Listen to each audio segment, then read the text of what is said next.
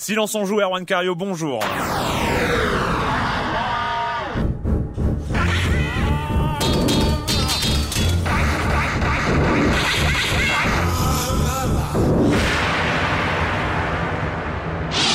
Aujourd'hui, on va parler World of Warcraft, les chiffres de New Super Mario Bros. Oui, le com des coms, saboteur d'Electronic Arts, Runaway, A Twist of Fate, et mes chroniqueurs sont déjà morts de rire, ça commence Ah, mais non, bien. non, mais bon, c'est pas grave. Euh, Monsieur Fall, comme chaque semaine, la minute culturelle, oui, elle revient et elle fait toujours aussi peur.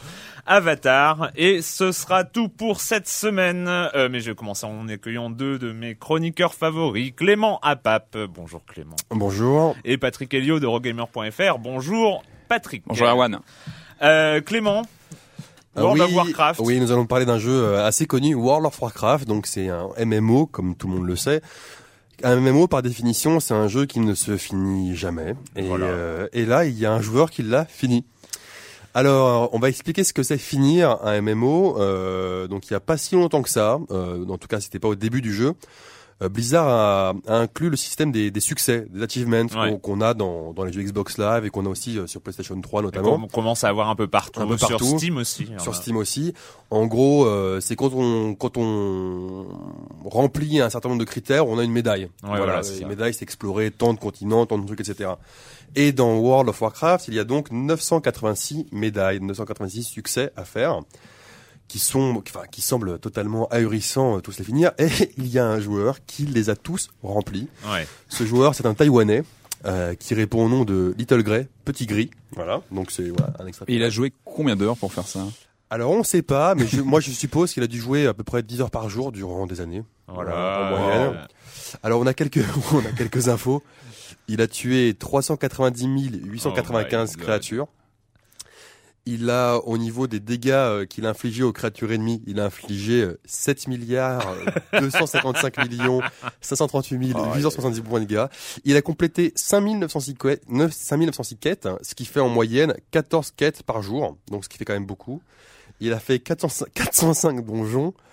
Et voilà. Donc euh, on peut dire que ce mec Et en n'a plus, il pas doit, de vie. il, il- il doit y avoir des, des, des achievements liés aux des artisanats pour aller euh, au plus loin. Enfin bon, ça doit être. Ouais non, c'est une catastrophe. une En, vie pour en lui, plus, quoi. je pense qu'il y a vraiment une catégorie d'achievements qui sont là pour faire du jeu chiant, quoi. Bah, il faut qu'il euh, écrive faire un du bouquin, farming, il faut euh, qu'il enfin, pas écrive, faire euh, du- Il faut qu'il raconte son histoire. Enfin, Ah, mais c'est un truc euh, incroyable. voilà. Donc euh, le no life ultime existe et il est taïwanais. Et en plus, Ah ouais. là, là, là, ce qui va être terrible pour lui, c'est que, genre, il va y avoir un nouveau contenu World of Warcraft et c'est reparti. c'est reparti pour un tour. Wow. Voilà. Patrick. euh, Ouais, eh ben moi je me fais plaisir là, cette semaine. Je vais parler de deux jeux qu'on qu'on aime bien. Euh, New Super Mario Bros. Oui, on en a parlé euh, La semaine dernière. dernière. On avait beaucoup aimé. Euh, je vous renvoie à la précédente euh, émission. Et euh, les premiers euh, chiffres de vente du jeu sont tombés. Et c'est un, éno- un énorme succès, euh, notamment au Japon où le jeu s'est euh, Ouais. vendu à plus de 930 000 exemplaires euh, lors de sa première semaine de vente. C'est un record, euh, c'est le record absolu sur la sur la bécane, euh, qui était euh, auparavant record détenu par euh, New euh, euh, le Super Smash Bros Brawl qui s'était vendu à 800 plus de 810 000 exemplaires sur la même période en une semaine de vente. Euh, Mario Kart était classé un peu derrière et, euh, et ensuite Oh, bah, Monster Hunter 3. Et en tout cas voilà, on a aujourd'hui c'est le titre En une semaine, c'est Ouais. quand même qui s'est vendu hein. le plus en une semaine, donc Au très Japon. rapide euh, au Japon. Euh, donc voilà, De très très façon, bon euh, score de les- vente. Il y a des analystes qui prévoient que ce soit le, le jeu le plus vendu de l'année, de toute façon. devant euh, euh, ouais, des euh, chances. devant certains euh, devant certains euh, gros gros titres. ouais. En France aussi, il a très bien marché. Il était classé euh, deuxième des ventes de, de- des meilleures ventes de jeux console lors de sa sortie. Et il est monté en première euh, position euh, dans le classement GFK de la semaine 48, donc euh, fin novembre. Ça, ça moi, je, je pousse un coup de gueule. Hein, c'est numéro un des ventes. pas contre le jeu, mais à chaque fois, c'est, on a un peu ce problème-là en France sur les classements. C'est que GFK ne donne pas de chiffres, contrairement à NPD aux États-Unis et au, Ouais. à Interbread en- Mhm. en- au Japon. On sait juste que telle semaine, elle était premier ou deuxième. Ouais, ouais. Mais comme on n'a pas les chiffres de vente à côté, euh, on peut être troisième une semaine et en fait avoir surpassé euh, toutes les oui, ventes. tout à euh, voilà. fait, ouais. Donc c'est assez, assez Bon, en tout cas, voilà, gros succès pour le, la dernière apparition de Mario en date. Et puis l'autre news là que, que je voulais euh, que je voulais euh, confirmer, c'était la la- l'annonce par euh, Electronic Arts d'un Dead Space 2. On avait beaucoup aimé le premier euh, il y a plus d'un an maintenant, je crois. Euh, un an, Ça ouais, fait un an et quelques, voilà, on en avait parlé ici aussi, on avait beaucoup aimé. Donc voilà, un deuxième, euh, une vraie suite arrive parce qu'on on a vu un Dead Space Extraction sur Wii qui était qui était très sympa aussi. Mais là, Et une vraie ouais. suite, une vraie suite arrive avec toujours le même personnage et euh, on va retrouver donc le, le héros du premier, mais dans de nouvelles aventures et euh, donc Ah, un des jeux les plus gore. parce que moi j'avais pas fini le premier parce que tellement il me faisait flipper. Il est, il est, ouais, il est, il plutôt réussi. euh, et voilà, c'était un des jeux marquants de cette génération, de, voilà, chez Electronic Arts de l'année dernière. Et- donc, mais- euh, mais dans les moi, je suis super content de voir une suite arriver. C'est vrai que c'était la période d'Electronic Arts où ils ont commencé des nouvelles licences. Mirror's et là, Edge, et là, on n'était pas. Et justement, il y a, il y a une nouvelle de Mirror's Edge 2 éventuellement. J'ai euh, pas eu de. parce que- Si, franchement, moi, c'était on un avait jeu des où- infos sur sur la. Normalement, il n'y aurait pas eu de de flingue dedans dans le 2. ouais. Ça, ça aurait dû ça aurait dû être justement le ça. 1, mais qu'avec. euh, Ça aurait été mérité d'avoir une suite sur Mirror's Edge. C'était un, un pas- tel concept. euh, Ce que j'avais vraiment, vraiment apprécié. Je crois que c'est en rumeur, hein, en euh, tout cas. ouais, c'est, ouais. euh, je sais pas si ça a été Bah, confirmé. mais, J'espère euh, qu'il y aura un Mirror's Edge 2 parce que Ouais, vraiment j'avais beaucoup beaucoup apprécié En euh, tout cas, le, ouais. le premier. Bon, en tout cas, Dead Space Voilà. 2, c'est prévu. Dead on n'a pas encore 2, de date, déjà, euh, mais euh, voilà, affaire à suivre. On attend euh, de pied ferme. C'est déjà pas mal. Alors, le com des coms de la semaine dernière. Donc, euh, on a ouvert le forum Silence on joue, donc sur euh, les forums d'écran.fr. Donc, euh, ne vous inquiétez pas si vous vous trouvez avec, euh, ça c'est le truc qui traumatise Patrick. Maintenant, il y a zéro réaction euh, en dessous euh, Silence on Allez, joue euh, sur euh, Libé Labo. Un maintenant, euh, tout se passe sur euh, écran.fr. Donc, euh, il faut cliquer sur forum et après, il y a un forum Silence on joue. Et euh, donc en fait ça a bien marché. Première semaine, euh, enfin voilà, euh, tout le monde, euh, pratiquement tout le monde a répondu présent. On a des nouveaux arrivés, des nou- de nouveaux arrivants et tout ça. Sauf Patrick, oui, qui a pas répondu présent. Il y a toujours. Ah, mais j'arrive, j'arrive. Je, je, je arrive, m'en il- occupe. il prend Exactement. Euh, donc, euh, qu'est-ce qui s'est passé? Alors maintenant, il y a plein de discussions en parallèle, évidemment, mais sur euh, l'émission précédente en particulier, on a Dalai Lama euh, qui revient sur. euh, Non, pardon. Qu'on je- connaît, Oui, qu'on connaît. qui revient euh, qui revient sur euh, quelque chose qu'on a évoqué rapidement qui est Left 4 Dead 2 et donc lui il ne supporte pas qu'on dise de manière assez péremptoire et assez rapide que le Left 4 Dead 2 est une suite et il dit il faut vraiment en vouloir pour prétendre que Left 4 Dead 2 mérite son 2 et son titre de suite à moins d'estimer que les PES et les FIFA qui sortent chaque année sont des suites j'imagine mal comment ne pas euh, comment ne pas voir que les joueurs se font prendre à sec voilà hein Je, dans ouais. cette affaire, Valve peut, me- peut prétendre mettre du DLC encore sur euh, Left 4 Dead 1, le seul, le vrai. Le 2 n'est qu'une supercherie vendue encore plus Ouais. cher que le premier, n'apportant que des broutilles. Je pense que je vais pas lui répondre parce qu'il y a j'ai vu qu'il y a un, un autre qui lui a répondu très très bien. Left 4 Dead 2, ceci dit, hein, on peut l'acheter euh, pour 25 euros à peu près euh, quand on l'achète par pack de 4 joueurs, Mm. donc avec trois potes. Franchement, pour 25 euros, euh, faut pas non plus se plaindre. J'ai- j'ai- J'arrête pas d'y jouer. Pour moi, c'est vraiment, euh, c'est voilà, c'est un successeur qui mérite euh, grandement son prix et grandement le le, le temps qu'on qu'on lui accorde. Oui, euh, bah oui, oui, non mais c'est. le premier à gueuler. Hein, Non mais c'est voilà, c'est euh, moi moi là où je le comprends les joueurs Valve, c'est que voilà il y a Half-Life, Half-Life 2, il y a Team Fortress. Team Fortress 2, où là le 2 veut dire quelque chose, il y a, il y a, il y a quelque chose de l'ordre Ouais, de, bien sûr, de- bien sûr. Et c'est voilà. euh, entre- j'ai pas envie, j'avais pas envie d'attendre non plus 5 ans ou 6 ans ou 9 ans en- entre les deux, quoi. Voilà, et euh, il y a euh, effectivement Mais c'est vrai, c'est vrai, là- là- là-dessus, c'est Il y a vrai. une réponse de W. Loff euh, qui euh, qui répond, mais je ne cite pas tout le commentaire, Oui, mais parce que juste la ils fin. ils se sont pas mal répondus. Ils sont pas mal répondu, mais euh, il, il dit alors peut-être que je suis un pigeon, mais un pigeon qui désingue du zombie au katana. Fuck yeah. Exactement. Voilà qui est dit. j'aime bien, bien cette réponse. Euh, autre réaction, euh, autre réaction de Iwasaru euh, qui euh, donc revient sur Maestro et sur les, les problématiques de piratage. Euh, pour être honnête, en écoutant l'émission, je me suis rué sur Emule pour télécharger ce sympathique petit jeu qui avait l'air d'être Maestro. Et puis avant la fin de l'émission, j'avais annulé le téléchargement honteux et confus, jurant qu'on ne me reprendrait plus. Euh, maintenant, je me retrouve dans une situation un peu absurde. Je n'aurais probablement jamais acheté ce jeu. J'en aurais jamais, même probablement jamais entendu parler sans silence on joue. Donc techniquement, le piraté ne ferait pas perdre d'argent à Pasta Games. Effectivement, bon, on a, on arrive dans toutes les problématiques de piratage, etc., etc. Et euh, donc lui, il se dit oui, mais mettre 40 euros, il y aura qu'une toute petite partie qui arrive à Pasta Games. Euh, moi, je veux, bien euh, et télécharger le jeu d'un côté et euh, filer euh, 20 euros directement à Pasta Games. On est euh, on est dans une problématique très connue hein, du, euh, du du du piratage. Euh, ce qui est marrant, c'est ce qu'écrivait euh, Fabien Del Piano dans son blog de qui disait euh, allez-y téléchargez-le, jouez-y si vous voulez. Enfin nous on veut que le jeu soit joué, mais s'il vous plaît, si ce jeu vous plaît, euh, achetez-le. Enfin voilà, Ouais. c'est et c'est quelque part on revient aussi. Enfin moi je me rappelle dans, dans, les, Shareware dans, sur les, PC dans ou- les jeunes années, euh, voilà où ça arrivait aussi de d'essayer les jeux. Puis de toute façon qu'ils étaient jamais très bien, ils étaient toujours un peu buggés quand ils étaient téléchargés, etc. Ouais, et si on on, on kiffait, on fait un, ça servait un peu de démo jouable et puis Ouais, ouais. on achetait la, la boîte. Bah, euh, Le, le problème, c'est que c'est surtout aussi le, le- lié au support, hein, parce que sur Mm. PC maintenant, euh, et notamment aussi, sur, on l'a vu avec euh, avec nos développeurs de Street of Fury euh, sur, sur Xbox, il y a, il y a des moyens sur les autres supports d'avoir un accès direct des développeurs euh, Ouais. consommateurs. Sur DS, c'est un Bah, peu il y a le. DSiWare euh, pour l'instant, mais qui marche avec voilà. que les DSi, et Ouais. donc euh, c'est c'est un, un peu plus limité en termes de en termes de parc. Et dernière réaction, enfin pas la dernière sur le forum, mais bon pour ceux comme des comme Red qui pose la question, donc toujours sur sur Maestro. Sinon, vous aurait-il possible de nous donner une approximation de la façon dont le pourcentage de- en pourcentage dont le prix d'un jeu neuf en boîte se répartit entre développeurs, éditeurs, distributeurs et comment ces parts changent sur du jeu dématérialisé Où va notre argent Ce jeu ne pourrait pas être moins cher. La plateforme sur iPhone n'a-t-elle pas commencé par attaquer ce problème qui a, ce qui a garanti son succès est-ce que euh, alors en fait il y a tout, euh, toute la part euh, des royalties constructeurs donc là enfin c'est un peu le sujet de tabou Ouais, je crois que c'était 8, dans- 8, 8 ou à Pas 10 évident, euros. euh, chiffres. mais c'est mais c'est vrai que c'est le vrai sujet de tabou dans le monde du jeu vidéo Euh, personne veut vraiment Enfin, si, les, parler les, les euh, royalties, on savait que sur un jeu à 70 euros ou à 60 euros, c'était de 8 à 10 euros. voilà Pour le constructeur, en pour le constructeur. C'est, euh, a priori c'est 10-15 euros, voilà, 10-15%. Euh, Voilà, et normalement- en fait, qui sont euh, pour quelqu'un qui n'a rien fait, Ouais. qui n'a fait que fournir la console entre guillemets. Et le prix, le, celui qui se gave le plus normalement, c'est le distributeur, c'est-à-dire le. Enfin non, c'est le vendeur.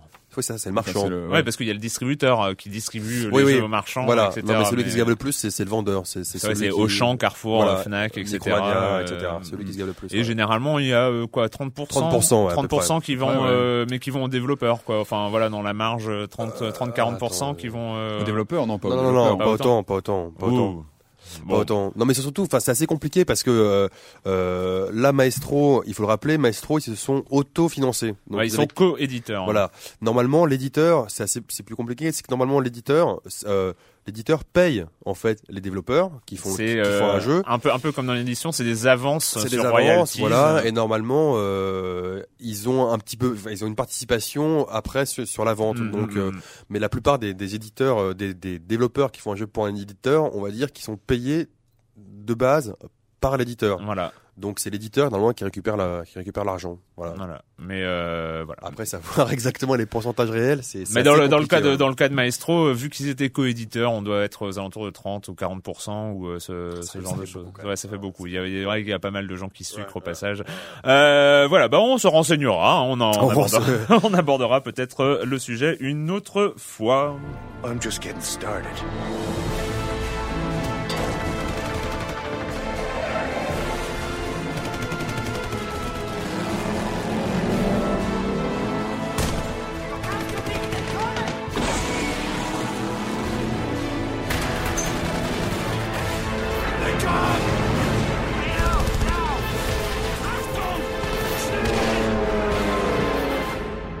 The Saboteur d'Electronic Arts, donc euh, c'est euh, une des dernières un peu grosses sorties de l'année, euh, Mhm. côté console HD, euh, tout ça. Ouais. Euh, c'est Electronic Arts, c'est à Paris, c'est à Paris, Eh oui. donc c'est quand même le jeu local, hein, euh, voilà, c'est ça. Bah, c'est la Non. première fois, je crois, à ma connaissance, qu'on retrouve une ville de Paris modélisée dans un monde ouvert. Non, Ah, attention, je précise. parce Non, qu'il y a non, un non. Midnight, Bien sûr, euh, il y a un Midnight euh, Club. certaines- Non, mais il y a euh, aussi, il y avait un, un Mython Madness. oui, c'est ça, mais t'es Ah, pas, Madness, oui, Midnight voilà. T'es pas en monde ouais. ouvert dans Paris et pouvoir aller où tu voulais. Ouais, aussi. c'était un- T'étais c'était un jeu de caisse. sur C'est un, un- c'est un jeu. Ah non non, c'est c'est un jeu de caisse. C'est un jeu de Microsoft hein, où tu pouvais aller à peu près où tu voulais, mais euh, bon, voilà, tu peux pas rentrer dans les. dans Bon, en les- tout cas, les- voilà, Saboteur, premier, euh, on va dire GTA-like, qui, à mon sens, Ouais, ouais, ouais. à ma connaissance, prenait, euh, prend place dans, dans la ville de Paris modélisée. On resitue rapidement le, pitch. On est euh, dans le contexte de la Seconde Guerre mondiale, du Paris occupé, et on incarne un Irlandais qui se retrouve, euh, qui se retrouve embarqué du côté de la résistance parce que euh, voilà, le garçon, lui, est embarqué dans une euh, dans une vendetta personnelle et tout ça, c'est voilà, c'est raconté avec euh, des flashbacks, etc. Et on comprend mieux ses motivations pour euh, pour casser du nazi dans Paris. Voilà, donc ça c'est c'est le, le background. Et c'est- casser du nazi, bon, bah, c'est quand toujours, hein, c'est toujours euh, sympa. c'est- hein, C'est sympa. Voilà, hein, c'est plutôt pas mal. Nazi Et zombie, puis- c'est mieux. Et mais puis bon. c'est récurrent dans le jeu vidéo aussi. Oui, euh. Exactement. Euh, donc, euh, jeu d'action en troisième personne, euh, développé par Pandemic. Alors, Pandemic, ce sont les gens qui ont fait notamment Mercenaries, qui a été rach- c'est un studio qui a été racheté par Electronic Arts et qui a fermé ses, ses portes depuis. Donc, c'est un Voilà. peu leur dernier, leur dernière production. Donc voilà, tout ça faisait qu'on attendait euh, pas mal ce jeu. Et euh, moi, au, au- je vois Clément qui me regarde avec. Moi, Bah, en, en même temps, il a pas généré un- une attente. moi, j'attendais personnellement parce Ah, bah, que ok. j'avais voilà, j'avais pas mal discuté avec le producteur lors des différentes présentations. Et euh, moi, j'ai plutôt bien accroché globalement. J'ai plutôt voilà, je vais finir le jeu. J'ai pas encore fini, mais j'ai bien avancé dans, dans le scénario. Euh, je trouve qu'il y a des très bonnes choses dans ce jeu. Il y a des très très bonnes idées. Euh, je, je crois qu'on en avait peut-être déjà parlé du, du système de, en fait, des quartiers qui sont euh, en noir et blanc au début du jeu Mm. lorsqu'ils sont occupés.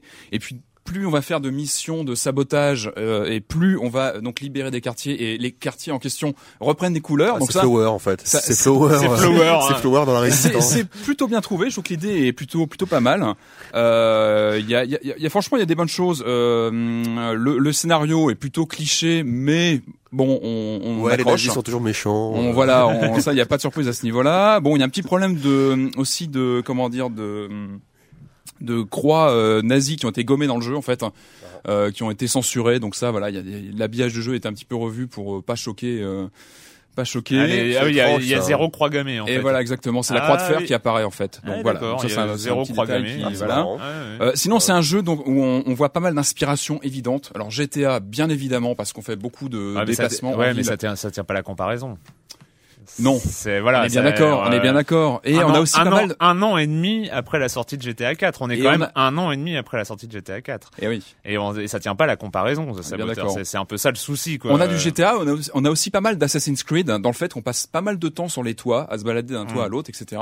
Donc voilà, il y a mais pas mal de choses. est-ce que c'est aussi intu- intuitif? Et non, mais le problème, bah pour moi, le, problème de Saboteur, c'est qu'il sort quelques semaines après Assassin's Creed 2, qui est le jeu dont on a parlé ici, il y a deux avec semaines. euh, tous les mérites et euh, voilà la, la, la, la finition du jeu.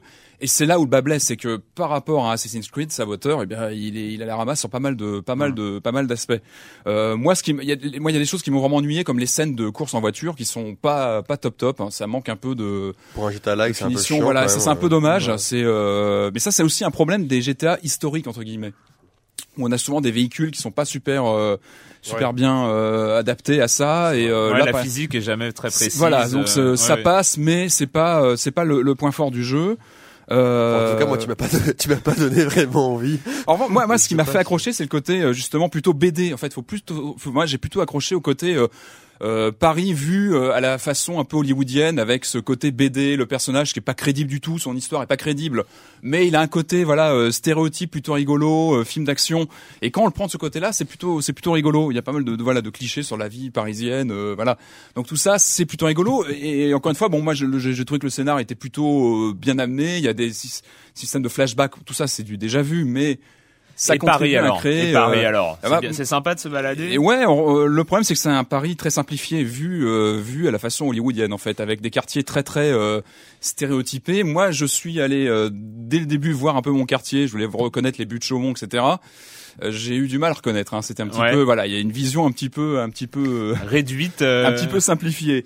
Mais euh, voilà, c'est un peu le, le Paris de carte postale euh, Ouais. qu'on peut imaginer. Mais c'est, c'est vrai que le, etc. le, le gros souci, c'est qu'aujourd'hui, pour faire un, un monde ouvert, un GTA-like, etc., il faut de l'ambition, il faut quand même, euh, il faut temps, vouloir faire, un, temps, il faut vouloir faire un gros euh, jeu, quoi, parce que on a, on a de la référence a- voilà, en maintenant. face, c'est des titres. Et, Et, c'est c'est le problème de euh, Saboteur, c'est qu'en soi, c'est- moi, c'est un jeu que je trouve plutôt agréable. Bah, Euh, ceci voilà, dit, moi, je, ceci euh, dit, moi, ceci- dit, pandémique et EA, c'est pas non plus n'importe qui, quoi. Quand Mais c'est oui, mais c'est d'où le problème. Ouais, ça, c'est que D'où le souci. on est, on n'est mais pas, c'est des débutants. Mais EA, s'est déjà lancée euh, sur le terrain avec le parrain, oui. qui était aussi, Oui. euh, qui était aussi un peu catastrophique, enfin, catastrophique, qui était, qui était médiocre. J'ai pas dit, ouais, non, pour moi, Saboteur n'est pas du tout catastrophique. La preuve, c'est que moi, je, je vais finir, j'ai bien Ouais. avancé, et je vais, je vais continuer à jouer. Je trouve que le gameplay est plutôt bien huilé, le- les, les, les, les, les combats sont plutôt euh, bien fichus. euh, par, il y a- il y a- en- par- sur certains niveaux, on nous, on nous, comment dire, on nous incite plutôt à l'infiltration. Moi, je trouve que c'est- ça marche pas forcément très bien. Moi, j'ai plutôt euh, Ouais. tendance à jouer un vrai actionneur où bah, je, je bourrine pas mal, mais ça marche plutôt bien. Enfin, je veux dire, les niveaux sont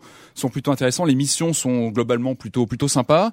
Euh, Il y a un univers quand même assez assez grand où on a on a des espèces de missions secondaires où on peut faire du euh, comment dire du, euh, de la contrebande où on va euh, démolir Ouais. des installations nazies, etc. Donc voilà, il y a, y, a, y a du fond quand même. euh, On peut euh, Ouais. passer du temps Mais, dessus. mais est-ce que est-ce qu'aujourd'hui voilà c'est on est en période de Noël c'est un jeu qui coûte 70 euros hein, comme tous les euh, Bah, tous les blockbusters machin mais et on a un jeu voilà est-ce que s'il était sorti en 2007 pourquoi pas Eh oui. euh, mais là on est en 2009 il y a euh, il y a quand même euh, pour les- pour les 70 70 euros, euros euh, pour les 70 euros qu'on doit mettre t'as parlé d'Assassin's Creed 2 tout à Évidemment, l'heure qui reste la référence. et voire même euh, les épisodes From Liberty City euh, Ouais, voilà. qui, euh, Des très gros voilà, morceaux en qui face, sont oui. euh, Mm. qui qui ont quand même quelque chose de plus moderne de plus Mhm. de plus abouti et Après, voilà, voilà. je te dis, moi, j'ai j'ai bien aimé l'univers, j'ai bien aimé le contexte Seconde Guerre mondiale dans Non, Paris. trouve- voilà, il y a Ce Après, que tu dis, ça me donne presque envie, tu vois, d'attendre, euh, d'attendre que ce soit en occasion ou en version à, Ouais, à 25 euros Pourquoi pas, ou euh, quelque chose dans le genre cas, voilà, pour, pour essayer de regarder. Mais là, je pense euh, qu'il vaut, il vaut le, voilà, la peine qu'on qu'on l'essaye et qu'on qu'on tente le coup. quoi Il voilà. Xbox, PS3, Euh, PC PS3, Xbox et PC, ouais, il est D'accord. sur les, sur les trois bécanes.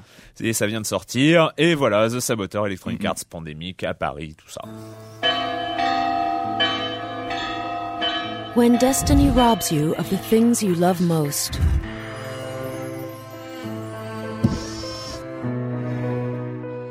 when it chooses you as its next victim, and you're on the verge of giving up hope.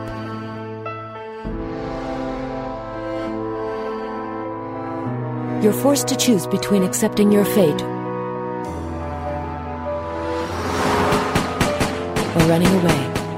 Runaway, a Twist of Fate, le troisième épisode de Runaway. Alors là, c'est un petit peu dommage. Alors juste une petite parenthèse, mais il n'y a pas de, y a pas l'équivalent en français. Alors c'est un peu dommage parce que là, pour une fois, Runaway euh, de, de cette bande annonce. Ah oui, Euh, d'accord, voilà, oui, de- parce que parce que le jeu est en français. Et là, on est en, euh, sûr. en radio et je suis obligé de mettre un son en anglais, ce qui est un petit peu dommage parce que là, Parce pour que une fois, les doublages sont la quand VF même. est très bonne, on, en, on en reparlera, mais la VF est très bonne. J'aurais préféré avoir l'é- l'équivalent en français. Désolé pour ceux, euh, les anglophobes euh, qui nous écoutent. Le troisième épisode de Runaway, donc c'est depuis euh, 2003. Donc euh, oui, non, la, la date du premier Runaway ne sera pas dans la minute culturelle. Je viens de dire la réponse. on misait Euh, pas mal là-dessus, ouais, ouais, ouais. non, non, non, non. Mince. Le premier Runaway en 2003, le deuxième euh, 2006 si ma mémoire est bonne, euh, avec le truc de la Turtle, je ne sais plus euh, comment ça s'appelle. Euh, des jeux d'aventure point and click euh, classique. On est dans le grand Jeu d'aventure, classique, point and click. Alors ouais, le, le jeu d'aventure en fait, c'est contrairement euh, au jeu d'action, euh, c'est- plus euh, ça raconte plus une histoire en Voilà. fait. Donc c'est un, jeu solo, c'est plus la, résolu- la résolution d'énigmes, euh, c'est plus la recherche et l'exploration. Voilà, donc c'est c'est voilà, c'est plus, ce, ce euh, type-là. Plus que quoi que. Plus que l'action, la dextérité, etc. C'est un jeu solo, c'est un jeu solo, voilà. Et c'est euh, donc ce, ce, ce troisième épisode donc marque la fin d'une trilogie Voilà. euh, de Runaway. C'est un jeu d'aventure qui a un graphisme très très très dessin animé. Ouais. Euh, c'est un jeu d'aventure point and click, donc c'est-à-dire qu'il suffit de, de pointer sa souris en fait euh, sur les éléments du décor qui sont avec lesquels on peut interagir et de cliquer sur euh, sur le bon élément pour interagir et faire avancer l'histoire. Voilà. Voilà. Donc ça, on, on a un Bon, peu simplifié voilà, le truc. hein, tu as expliqué Ça, à- c'est à, fait. à des auditeurs qui savent déjà ce que c'est un jeu point and click. C'est vrai, mais j'avais envie d'être un peu Alors, didactique. avez- Alors, voulez, maintenant, chers auditeurs, Non, mais vous parce faites que- écouter cette émission à votre mère et voilà. Non, parce qu'en fait, c'est- assez difficile de parler de, de critiquer, je trouve, un jeu d'aventure, parce que euh, Bah, la technique on, est pas on- on va, on, va, on va le euh, critiquer, on va en parler, mais euh, bon, déjà, j'ai pas fini le jeu, donc voilà, Ouais. c'est déjà, c'est déjà- long, c'est hein, une bonne chose. c'est une dizaine d'heures, je crois, à peu près, d'après ouais, ce que je- 10-12 heures. Le truc, c'est qu'effectivement, si on parle trop du jeu, on déflore, euh, on déflore en fait euh, vraiment le jeu parce que Mhm. euh, c'est un jeu qui est basé donc sur l'exploration, sur l'histoire, sur l'écriture. Donc Et qui normalement, euh, excuse-moi, vas-y. je t'en prie. Et qui, je crois, conclut la trilogie Tout à fait. euh, Runaway. C'est un Ouais. point final. Alors ça c'est un point et je vais l'aborder, mais c'est que Runaway, donc Runaway le premier était euh, vraiment une belle surprise parce que donc ça venait de Pendulo Studio, C'était une donc belle euh, sur... ouais, à l'époque. studio oui, euh, espagnol euh, qu'on ouais, ne connaissait ouais. pas parce que ces deux précédents jeux n'étaient sortis qu'en Espagne et euh, et là on, on ça débarquait euh, jeu euh, bien bien foutu assez agréable et donc euh, qui était vraiment euh, d'une qualité assez impressionnante sur les dialogues, sur euh, un peu le Mhm. côté un peu loufoque du scénario et, et tout ça. On, re- on retrouvait un peu un esprit à la LucasArts, euh, vraiment, euh, vraiment très très agréable à ce niveau-là. Et il y a eu l'espèce de foirage un peu intégral du Runaway 2. Foirage, foirage, je sais pas. Moi, je sais que ça m'a, ça m'a saoulé, donc j'ai pas avancé. Mais Voilà, je sais bah, pas. Mais bon, c'est nous. Enfin, Mais je, oui, mais je des- pense que le jeu, deuxième. Il y avait. non, mais enfin moi je l'ai fini le deuxième et et c'était ça avait aucun intérêt. Le scénario partait en vrille euh, complètement. Euh, c'est pas et, et j'accepte que les scénarios partent en vrille. Hein, ça c'est ça c'est euh, c'est des, des choix, mais en même temps du coup ça devenait inintéressant. Enfin euh, et surtout il y avait euh, on retombait sur la combo d'objets à la con euh, Mhm. et tout ça, à, à un jeu très très difficile à finir sans les solutions parce que euh, voilà tu, tu galères pendant une heure sur Ouais. un et tu tu t'es bloqué, tu sais pas quoi faire. Enfin voilà.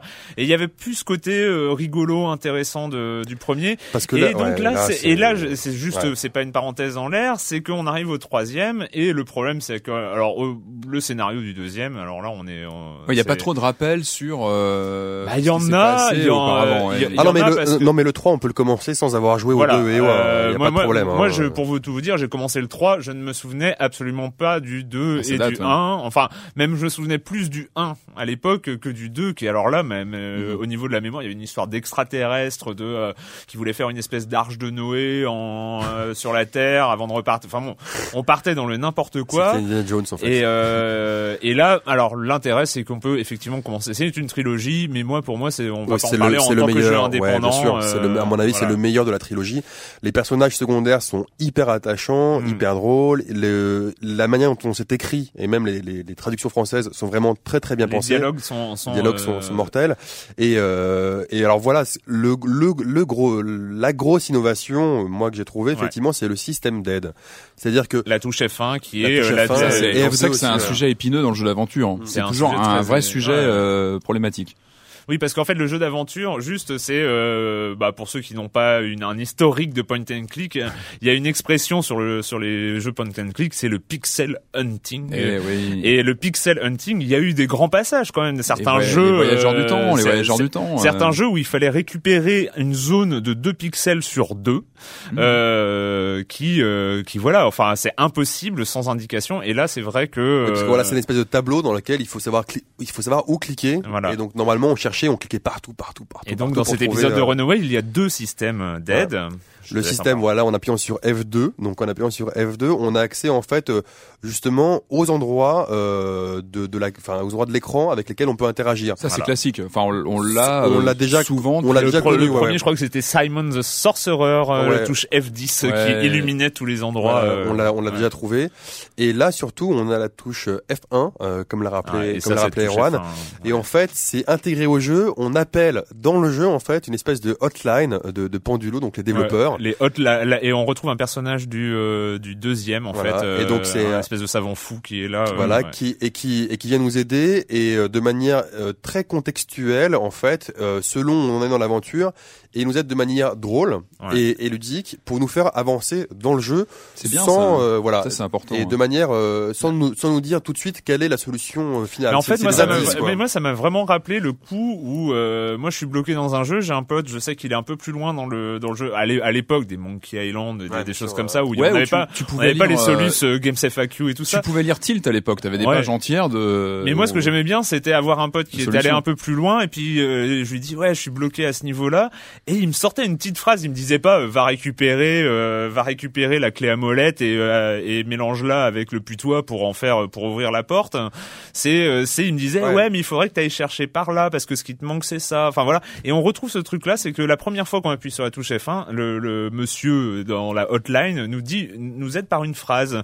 Oui, il vous manque tel objet, ou il vous manque, euh, il faudrait que vous retourniez là où vous étiez précédemment pour euh, parce que vous n'avez pas tout Ouais, c'est pas la solution de but en blanc. Voilà. euh, ça c'est bien. ouais. Non, non, c'est très bien fait, c'est vraiment très bien fait. Et, euh, et en fait, effectivement, euh, on en parlait tout à l'heure, c'est que selon euh, selon ce qu'on a avec soi, il va pas évi- évidemment dire la même chose. Donc il y a eu un énorme boulot. On sent que ça a été fait en parallèle de l'aventure. Mm. Il y a un énorme boulot qui est fait, et ce qui explique aussi que l'aventure soit peut-être un peu plus difficile puisque comme on a ça sous la main, Et, a- ça nous et- permet et- et- juste euh, pour préciser, la deuxième fois qu'on appuie sur F1, parce que peut-être que la phrase ne suffit pas, la deuxième fois on a aussi une image de soit du personnage avec qui il faut parler, soit du lieu de où on n'a pas récupéré, où il manque un truc à, à explorer. Donc ça c'est, on a une aide contextuelle et c'est vrai, voilà, l'effet indésirable, c'est que euh, ou, pas, ou pas, ou hein, pas, hein. c'est que du coup, eh ben nos amis de Pendulo Studio, eh ben se sont lâchés, se sont bien lâchés au niveau de la complexité des énigmes, des choses à récupérer à droite, à gauche, euh, des a- parce que la, la spécialité c'est mélanger des objets euh, d'une manière assez improbable, euh, etc. Et là, j'avoue, moi, euh, j'ai j'ai joué un petit peu et, euh, et j'ai un peu avancé dans l'histoire. Et ben euh, moi, je, je serais bloqué, mais, Mais euh, c'est bien, en même temps, il y en a pour tous les goûts. Enfin, t'as, t'as des joueurs aussi qui aiment beaucoup sécher sur une énigme pendant un petit moment. euh, c'est bien aussi. Ah ouais, ouais, non oui, mais, mais, là, on- euh, mais comme on a le système d'aide intégré, normalement, globalement, la plupart du temps, on n'est pas non plus, euh, on n'est pas bloqué Voilà, normalement. mais, ouais, et Ouais. moi, je plains les joueurs qui vont, qui refusent, parce que évidemment il y en a plein, mais qui refuseront d'appuyer sur la touche F1. Bon, ils perdront un intérêt C'est du ça jeu qui est parce que dur parce dans que- les jeux maintenant, c'est qu'on a incité, on a le bouton F1, c'est Eh dur de pas oui, craquer, alors qu'à eh l'époque, oui. euh, bah, on séchait tout seul devant Ah, son c'était ordinateur. mieux avant. Hein. Non, je dis pas ça. Ah, Mais il y avait un goût euh, particulier au jeu d'aventure à l'époque, mais euh, mais non, mais c'est c'est bien aussi de de pas Ah, ouais. euh, pas sécher pendant des semaines sur un truc euh, où on Non, mais bloque, où ça peut écœurer du jeu. aussi. Mais c'est vrai que Runaway a quand même un peu re- le premier avait relancé la machine du jeu d'aventure Ouais. et là on peut dire qu'en tout cas la, la, la trilogie enfin est conclue en Et moi, et moi, beauté, franchement, ouais. alors juste pour, euh, enfin, il y a l'humour est formidable, les Ouais. références euh, sont, enfin, il y a, il y a- y a ça. les- la- le, le personnage Gina, donc euh, c'est Gina et Brian hein, qu'on qu'on connaît des deux précédents épisodes, euh, qui euh, sort des références à Heroes, la référence à Six Feet Under, en plein dans un dialogue. Ah mais oui, mais je me rappelle, il y a un personnage de Six Feet Under euh, qui a flippé toute la saison à cause de ça. Enfin, euh, et, et, y a- et on est on est dans une modernité absolue et au niveau de la liberté de langage aussi. euh, les personnages disent putain, disent, euh, enfin voilà, il y a c'est un jeu européen aussi hein. voilà, euh, Ouais, c'est on, enfin ça, ça libère quand même. On a, on, c'est, c'est, y a, on n'est plus dans le jeu pour gamins, on n'est plus dans le jeu euh, infantilisant. On est vraiment dans une histoire très bien racontée, plutôt plutôt maline. Et euh, franchement, moi, ça a été une belle. Et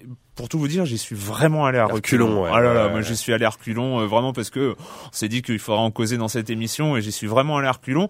Et très très très bonne surprise. Et je reviendrai sur ce que tu dis. Runaway 2, tu y as arrêté parce que les premières minutes, les dixièmes, les dix premières minutes t'ont saoulé. Ouais. Et ben moi, je pense que c'est hyper important dans un jeu d'aventure. c'est clair Et euh, que voilà. Et là, les dix premières minutes et les premières heures, dedans, et ben voilà, dedans. t'es dedans. Et c'est aussi un signe. C'est vraiment une réussite. Et euh, franchement, moi, je conseille euh, grandement pour les amateurs en tout cas de point and click. Alors c'est Ah, que bah, sur- c'est que sur PC. Hein, donc on Pour a, l'instant, euh, pour peut-être une version ouais. DS, c'est C'est ça, ça, je crois, sur au début 2010, ouais, qui est annoncé. Voilà. Et euh, vraiment bon, bonne, bonne, bonne ça fait surprise. ouais c'est un très bon un très bon cadeau de Noël vu que c'est la période en plus Voilà. voilà Runaway de Pendulo Studio, édité par euh, Focus. J'aurais pas osé.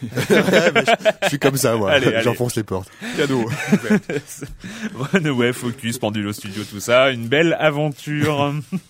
Eh oui, non, il n'y a pas de transition, il n'y a pas de son, et on accueille aujourd'hui, comme ça, chaque semaine, Monsieur Fall, Monsieur Fall de TrickTrack.net et sa chronique jeux de société. Bonjour, Monsieur Fall. Bonjour mon cher Arwan, depuis le début de cette saison, je n'évoquais que jeux avec moult figurines ou ambiance délirante autour de la table en négligeant, oui en négligeant les jeux qui me font trop kiffer ma race à moi, c'est-à-dire les jeux dits à l'allemande avec euh, moult ressources à récupérer et autres cubes en bois. Eh bien cette semaine mon cher Arwan, j'ai décidé de faire l'égoïste et de vous parler d'un jeu qui rentre dans la catégorie des jeux qui me plaisent à moi, que j'aime beaucoup. Et je vais vous parler de Assyria, le dernier History Game signé Emanuele Ornella. L'auteur italien nous propose de vivre en 2000 avant Jésus-Christ, en Mésopotamie, le berceau de toutes les civilisations. Vous allez gérer votre tribu et essayer de vous en sortir au mieux en optimisant vos placements sur la carte et en essayant de retrouver un maximum de ressources pour nourrir tous les individus de votre bande. Alors mon cher Erwan, nous sommes face à un jeu où le thème est essentiellement prétexte, prétexte à mécanique extrêmement bien huilé. Le jeu est prévu pour 2 à 4 joueurs ayant plus de 12 ans.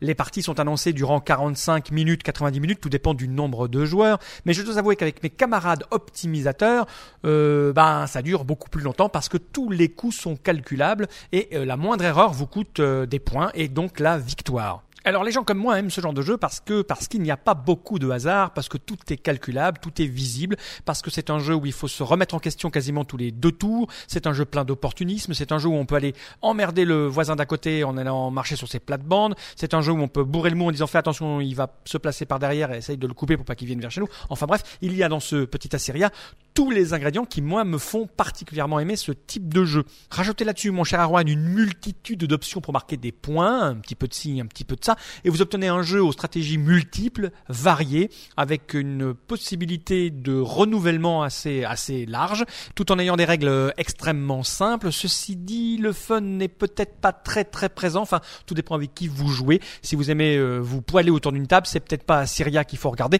Mais personnellement, mon cher Erwan, en ce moment, j'ai beaucoup de mal à ne pas avoir envie de jouer à Assyria. Le dernier Emanuele Ornella chez Istari Games. Je vous rappelle que c'est un jeu pour 2 à 4 joueurs ayant plus de 12 ans pour des parties de 45 à 90 minutes. Un jeu qui vient d'arriver là maintenant tout de suite dans les boutiques. Vous allez le trouver aux alentours de 35, 36 euros. Tout dépend chez qui vous avez vos bonnes habitudes. À la semaine prochaine, mon cher Erwan. À la semaine prochaine, Monsieur Fall, Assyria. Mais je crois que c'est pas la première fois que vous nous parlez de jeux à l'allemande. Euh, Vous sous-estimez. Je crois que ça arrive au moins deux, ou- ça arrive deux ou trois fois depuis la rentrée. Mais Assyria, ouais, bah, pas de fun, mais euh, on s'amuse. C'est ça? c'est ça? Je, je crois que j'ai compris. La minute culturelle, la minute culturelle. Et oui, la minute culturelle, elle revient, elle est là. Alors, où, est- où sont les questions? Ah, ah, ah. Alors, quel a été le premier jeu d'aventure?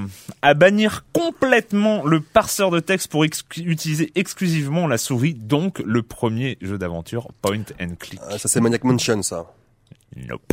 Attends, le, le premier, le premier point and click, c'est Maniac Mansion. Le Ah. premier, tu veux dire, utilisable uniquement à la souris, c'est ça? Exactement. euh, The... Parce qu'avant, avant, t'avais le premier, le premier avec avec des, des visuels, c'était Mystery House. Ouais, non, non, ça c'était du, ouais, de l'écriture. Non, je sais pas, c'était Ah, pas un jeu, moi un jeu sur. Mac ou genre euh, Shadowgate ou un truc comme ça. Ah là là, tu te rapproches, tu te rapproches, mais euh, c'est déjà vu. Ah, mais oui, bah oui, évidemment. Déjà vu, euh, donc euh, Ah oui. de Mind, publié par Mindscape, Ecom Simulations, c'est le premier jeu à utiliser le moteur Mac Venture. Eh oui, c'était sur Et Mac. donc ça a été porté, euh, c'était un jeu d'aventure Et qui... Scum, c'était après alors le, le Scum de LucasArts, c'était enfin Maniac Mansion. oui, c'était- Ah oui, vient oui, euh, mais, tard, en- mais d'ailleurs, euh, euh, au oui. niveau du point and click, euh, déjà vu, a inspiré euh, LucasArts et Maniac Mansion. oui. voilà. Donc euh, c'était en 1985 pour Macintosh et qui euh, s'est retrouvé après sur Commodore, Amiga, euh, Atari ST, etc. Et voir Sur une, Game Boy, je crois aussi. une utilisation exactement de Game Boy Color. Color. Tout à fait.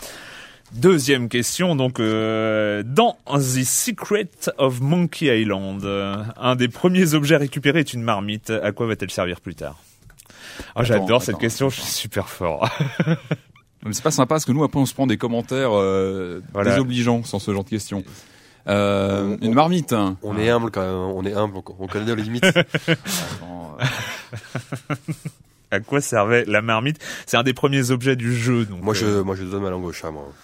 Voilà, je suis donc, comme ça. en fait, la marmite, là, je me rappelle plus. Ça m'énerve, mais c'est gavant. Il faut arrêter, ça les questions.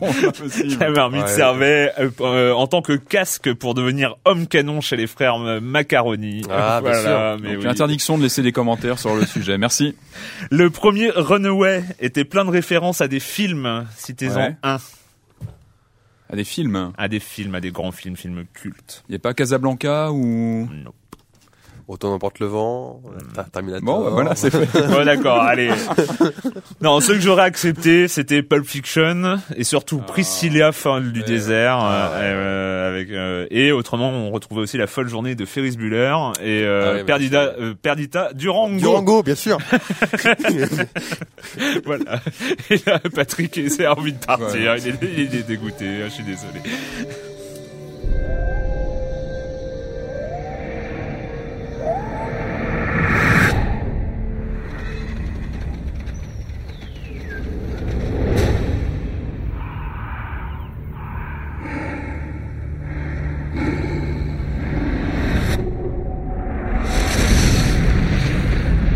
Avatar d'Ubisoft, adaptation du film de James Cameron. Alors là, voilà. Soyons clairs. Nous n'y avons pas joué. Tout à fait. Voilà. Donc, euh, mais on avait envie d'en parler. Enfin, on- en fait, on sait pas, mais euh, Bah, c'est. ouais. je pense que de toute façon, le truc, c'est qu'on n'allait pas y jouer. Hein. On- franchement, Avatar, on n'y allait pas y jouer. Bon, on l'a pas reçu, donc déjà c'est pas. On l'aurait pas acheté. Ouais, on l'a pas acheté. Voilà, et donc euh, Avatar, euh, jeu de tir, euh, troisième personne, euh, vous avez joué à Lost Planet, donc vous savez ce que c'est, du Gears of War, des choses comme ça, ça se retrouve dans les décors d'Avatar. Alors pour dire, pour tout dire, moi j'y ai pas joué, mais j'ai quand même vu quelqu'un y jouer, quoi. Enfin voilà, donc... euh, Ah, ah non, non, mais je pense que ça, ça peut, euh, voilà, je me- je m'estime euh, capable d'en parler, hein, euh, d'après ce que j'ai vu. Donc voilà, on tire sur des bestioles, euh, on active des portails de sécurité, on se balade en voiture dans des couloirs dans la forêt, et, et voilà, c'est un, non. Ça donne envie. ça, ça, ça donne envie. Non, mais c'est alors moi aussi j'ai j'ai pas vu, je l'ai pas vu, j'ai pas joué. mais, mais je vais y aller de ma petite phrase. Non, mais c'est c'est le problème. Attention, c'est le problème des des. C'est un des- cadeau de Noël, non C'est ça Bien sûr, non, c'est un- le problème des jeux adaptés, euh, souvent des, des, des films, des, des, des, des blockbusters, à quelques exceptions près comme King Kong, qui était pas non, qui était pas non plus hyper réussi, mais où il y avait un vrai, euh, une- il y, a- il y avait un vrai travail Ouais, derrière. il y avait un vrai travail qui était chez Ubisoft d'ailleurs. Là, apparemment, derrière Avatar que je n'ai pas vu, ça semble euh, plus délicat. Mais voilà, mais alors en tout cas, ce qui était, ce qui était le, un peu la, enfin, ça avait l'air d'être encore un, un de ces jeux adaptés, euh, mais qui allait pas être comme tous les jeux à licence, qui allait être un vrai jeu avec un vrai scénario, avec un vrai truc. Alors à part le fait de pouvoir jouer un, un bidule, là, un homme bleu, euh, parce qu'on on switch entre en- entre les hommes bleus et les hommes pas bleus, et euh, et voilà. Et en fait, le, le scénario est à peu près moisi. Hein. Je ne connais pas le scénario du film. Est-ce que vous connaissez le scénario du film? Non, non, non plus. Vaguement. Enfin, moi, j'ai hâte de voir le film, perso. J'ai hâte Voilà. de me faire une idée sur le film. Euh, non, euh, mais bon, euh, voilà. Enfin, voilà. c'est voilà. Non mais ce qui est marrant, ce qui est marrant, c'est qu'au final, ce jeu risque de se vendre plus que euh, que Runaway, euh, que Maestro. Oh, que, euh, que Runaway et Maestro confondus et additionnés, euh, je pense euh, largement, chances, ouais, voilà. largement. Mais là, on est, euh, allez, on va pas, on va pas dire, euh, on va pas être trop méchant, mais mm, quelque part, on est dans le Enter the Matrix euh, Mm. quelque part, quoi. hein. c'est. Euh, Oula, oui. Bah oui. non. mais dans, dans le dans le sens où voilà, on est dans un dans un un film attendu euh, et avec ce normalement un jeu qui a été préparé en parallèle avec le film euh, et et, euh, et tout ça et euh, voilà alors que c'était annoncé enfin je sais pas il y avait quand même euh, au festival du jeu vidéo où on y était il y avait quand même une grande salle avec euh, projection du jeu Avatar etc et ils en ont fait. Alors moi déjà la première chose c'est que la première fois que j'ai vu voilà faire un third person shooter euh, avec un film comme ça. Enfin voilà ça a aucun intérêt. Ce qui est marrant, c'est que moi, j'ai eu aucun retour de mes de mes collègues euh, encore dans, dans dans le milieu. Enfin, Non, mais de aucun- toute façon, aucun moi, retour je- particulier. ou Moi voilà. je pense que Alors que c'est alors, alors que c'est un jeu qui se veut normalement euh, flagship quoi. Enfin, c'est un, c'est un jeu de fin d'année. un jeu euh, quoi? flagship. Enfin, un jeu, euh, un, jeu- un jeu, un jeu, desti- phare. hein, un jeu phare. Voilà, un jeu phare destiné destiné à vendre quoi. Enfin, Ouais, c'est ouais. vraiment un jeu phare destiné à Mais vendre. non mais moi je pense que de toute façon tous les critiques c'est pareil ils iront pas jouer parce que voilà ça fait pas envie quoi. non mais bon voilà donc Voilà. c'était Avatar hein, euh, donc euh, je c'était pour un peu évacuer le sujet c'est un- une sortie de Noël on n'y jouera pas donc euh, on en parle un petit peu mes chroniqueurs sont super motivés ils m'ont dit euh, au début euh, ouais non non mais si on va en parler on va faire le truc euh, de la chronique du jeu quoi. et puis là bah, là je, en fait, c'est c'est pas facile. Hein, c'est pas facile. un hein. petit C'est peu, pas facile, facile de parler d'un jeu, dont on a c'est- vraiment pas joué quoi. Ouais, c'est pas évident. hein. Surtout quand on en dit du mal quoi. Donc euh, C'est voilà. pas évident. D'accord. Donc, euh, bon, on recommencera peut-être pas, hein, désolé. Euh, on en a fini cette semaine avec le jeu vidéo. Et la question rituelle, euh, et quand vous ne jouez pas, vous faites quoi, Clément? Alors moi j'avais beaucoup de et j'ai toujours beaucoup de retard dans dans mes lectures donc de, de romans qui vraiment euh, voilà j'en ai 10 15 alors moi j'adore aller euh, à la Fnac ou dans la librairie euh, voir des sorties et les acheter et le problème c'est que après j'ai du mal à les lire et donc là j'ai profité de la sortie de La Route au cinéma pour lire La Route euh, le bouquin de Cormac McCarthy Yep. que j'avais acheté donc à l'époque en grand format hein, maintenant il est en petit Mm. donc voilà je l'avais pas commencé et euh, et j'aime beaucoup beaucoup beaucoup beaucoup à tel point que euh, je ne pense pas que j'irai voir le, le film pour ne pas être déçu. Euh, voilà. Ah oui, à ce point-là. Donc ouais ouais. Donc euh, parce que énorme de bien du film. parce que voilà donc on en gros euh, l'histoire c'est que l'apocalypse a eu lieu Et on suit donc un, un père et un père et son enfant euh, dans une atmosphère euh, qui va parler un petit peu à, à notre ami Patrick. Qui Mais j'allais justement parler du film à parce mon que tour. euh, parce que parce que c'est assez euh, c'est effectivement assez euh, on c'est toujours l'histoire de qu'est-ce qui se passe quand il y a plus euh, d'État, quand il y a plus de police, Mm. qu'on retourne à la barbarie. C'est un peu ce qu'on retrouve dans Cannibalisme, hein, c'est le Ouais, cannibalisme ouais, ouais. qui Et revient. Voilà. euh, Et ce qu'on retrouve aussi dans, dans comment ça s'appelle, tous tous les, tous les, toutes les BD de zombies aussi Mm. euh, dans Walking Dead, c'est qu'est-ce qu'on fait une fois que il y a plus, euh, qu'est-ce qu'est l'homme, Mm. voilà, et qu'est-ce qu'on fait quand, quand tout a disparu. Et, euh, et c'est écrit vraiment avec une justesse. euh, c'est vraiment, enfin moi j'aime beaucoup, beaucoup, beaucoup. C'est, euh, enfin voilà, c'est un récit euh, dépouillé. C'est euh, et en même temps, enfin il se passe pas grand chose, hein, mais en même temps c'est c'est vraiment euh, tenant, enfin tenant, enfin ça, ça, ça tient en haleine. Et j'ai essayé en lisant d'imaginer le film et j'ai du mal à voir comment on peut le faire. Et à, Euh, quel, et à quel niveau t'as eu euh, du mal à imaginer parce qu'il y a tellement de choses. euh, À mon avis, pour euh, pour il faut il faudrait une une espèce de de voix off qui parle tout le temps, tout le temps, tout le temps pour expliquer ce que ressentent les personnages euh, la nuit, le jour, tout le temps. Enfin voilà, c'est euh, donc du coup moi ça m'a pas. Je pense qu'on peut en faire un film correct, mais je pense Mhm. pas qu'on peut retranscrire l'expérience euh, vraiment du bouquin là pour le coup euh, au Et cinéma. bah, parlons du film maintenant. Eh ben c'est intéressant parce que toi tu n'as tu n'as pas vu le film, tu as lu le bouquin. Moi J'ai vu fini, le film ouais, et je pense que je vais lire le bouquin Ouais. parce que j'ai beaucoup aimé le film. Bah, je te le prêterai avec plaisir. Et euh, mais en fait, je me suis fait un peu une semaine apocalyptique. Euh, On m'avait beaucoup parlé de 2012 en me disant bon, c'est pas bon, machin. je me dis bon, faut que je C'est me pas fasse, bon, il faut que je hein. me fasse mon idée et c'est vraiment vraiment pas bon. C'est c'est Voilà, c'est insupportable. mais, apparemment, tu sais, tu sais pourquoi tu vas quand tu vas mais je voilà et, euh, et vraiment vraiment pas bon. Et en revanche, moi j'ai trouvé que la route était plutôt plutôt bien foutue avec une vraie euh, comment dire un vrai euh, parti pris euh, graphique, une vraie réalisation euh, euh, et super bien joué. Moi j'ai trouvé que c'était Viggo euh, Mortensen. Exactement. Et euh, ça m'a donné envie justement de lire le, le roman. Donc euh, ça serait Ah, intéressant qu'on ouais, croise après nos, croise, ouais. nos, nos ressentis Bon, va en passant d'un média à l'autre. Ouais. Mais en tout cas, ouais, moi j'ai trouvé le, le film très réussi, surtout en sortant de 2012. C'est c'est. Oui, c'est peut-être ça aussi. Hein.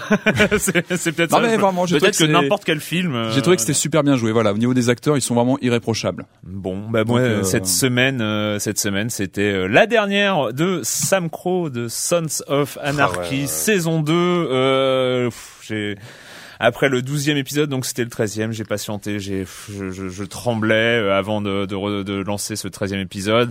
Euh, il est peut-être juste un petit cran en dessous l'ensemble de la saison 2. Je ne vais évidemment pas spoiler, je ne vais rien dire. Je, je- juste que là, j'attends. Je voudrais un vortex espace-temps pour me projeter pour arriver en septembre 2010 et regarder le début de la saison 3 parce que euh, Alors Kurt Sutter, hein, le créateur, a dit qu'il y aurait éventuellement des, des web épisodes. épisodes, ouais, alors pour faire la ça, transition. euh, Je trouve que ça irait pas avec Sons of Ouais, moi Anarchy. non plus, euh, ouais, je, je, je sais pas. Mais en tout cas, euh, voilà, Sons of Anarchy, euh, définitivement une très très grande Très grande série, ouais. Moi, je suis au 10 là, mais très grande série. Et alors, il passe en France au- officiellement sur Sur euh, M6. sur M6 euh, la saison 1 en, en ce moment. En ce moment, En elle ce est pas déjà finie je sais pas. Je- Elle a commencé en septembre, mais voilà, donc Mais grande série, ouais. Grande, très très grande série à mettre aux côtés de Soprano, de The Wire, etc. Enfin, Ouais. vraiment, je pense que c'est c'est une des De séries. Breaking Bad aussi. Voilà, de. Breaking, ouais, oui, voilà, de Bad, entre autres. Ben voilà, on se retrouve euh, la semaine prochaine pour la dernière mission de l'année, euh, le notre best of euh, 2009, Noël, tout ça, euh, sur Libé Labo, bien sûr. Libé, labo,